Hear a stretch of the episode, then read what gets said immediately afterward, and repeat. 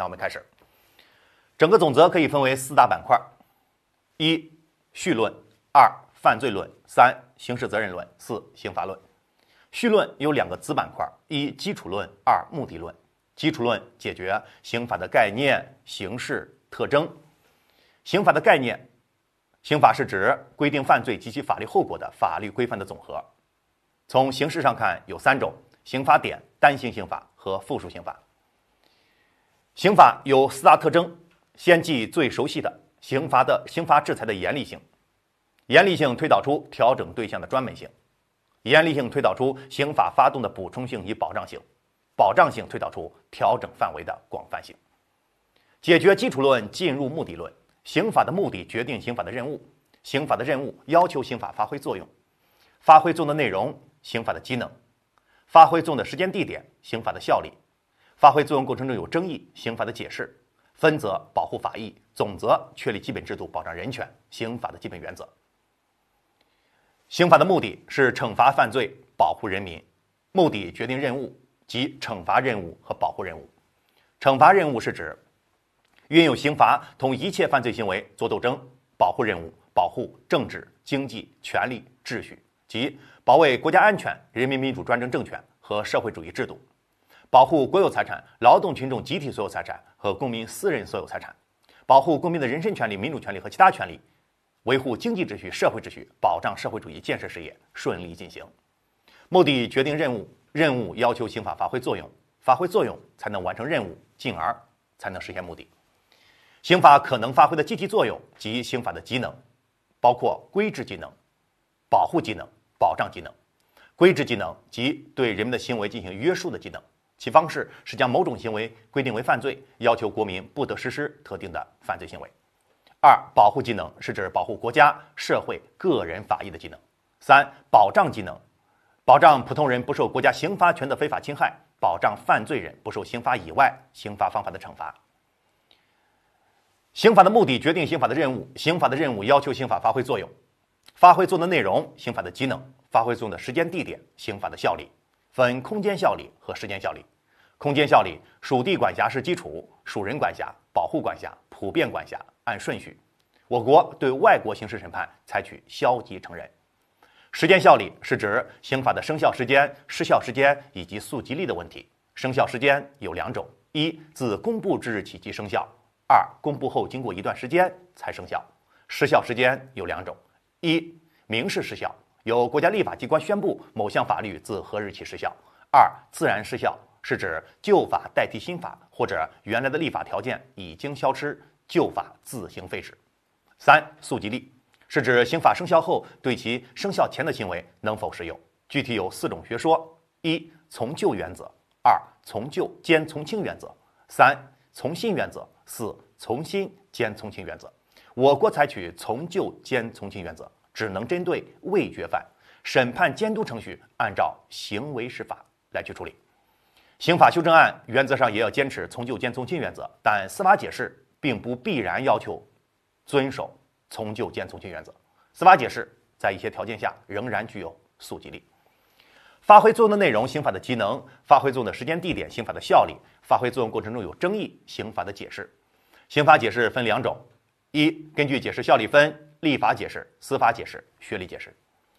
立法解释是指由国家立法机关对刑法条文作出解释。在我国，全国人大及其常委会对刑法条文含义的解释属于立法解释，具体包括三种：一，在法律的起草说明或者修订说明中作出解释；二，在立法中对有关术语作出专条解释；三，全人常以决议形式作出解释。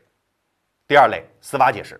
司法解释是指由最高司法机关对刑法条文作出解释。在我国，最高人民法院和最高人民检察院对具体运用刑法问题所做的解释属于司法解释。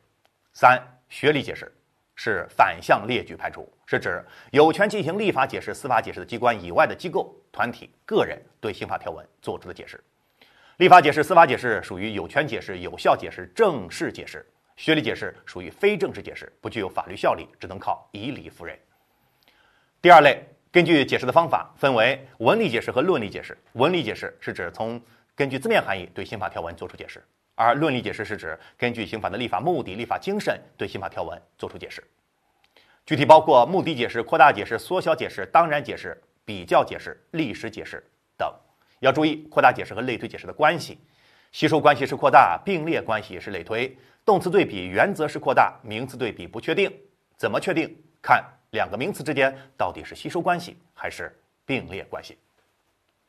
发挥作用的内容，刑法的机能；发挥作用的时间地点，刑法的效力；发挥作用过程中有争议，刑法的解释。分则保护法益，总则确立基本制度，保障人权及刑法的基本原则。刑法的基本原则是指在全部刑事立法和司法活动中应当。遵循的准则具体包括：一、罪刑法定原则；二、罪责刑相适应原则；三、刑法适用平等原则。罪刑法定原则概念：法律明文规定为犯罪行为的，依照法律定罪处刑；法律没有明文规定为犯罪行为的，不得定罪处刑。其具体内容：两项形式内容，一项实质内容。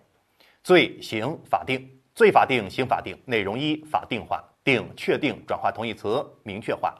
罪刑法定的存在。保障人权，因此从实质一面要求具备合理化、法定化、罪法定、刑法定，即犯罪与刑罚应事先由法律作出规定。这里的法律是指由全国人大及其常委会制定的现行有效的法律和法令。第二，明确化，要求罪明确、刑明确、禁止不明确，什么行为是犯罪及其法律后果，应由刑法事先作出具体规定，并有文字表述清楚。禁止不明确，禁止不明确的罪，要求禁止。习惯法、类推解释、行为后的重罚、禁止不明确的罪状、禁止不明确的刑，那就包括禁止不确定的刑法。三、合理化，要求罪合理、刑合理、禁止不合理，即合理规定犯罪的范围与惩罚的程度，防止滥用刑法；禁止不合理、禁止过分残酷的刑法。罪刑法定原则一个概念，三项内容，两种体现，分立法和司法。在立法中。分总则和分则，总则规定了犯罪的一般定义、共同的构成要件、刑罚的种类及具体的运用规则；在刑法分则中规定了具体犯罪的构成要件及其法定刑，这是立法中的体现。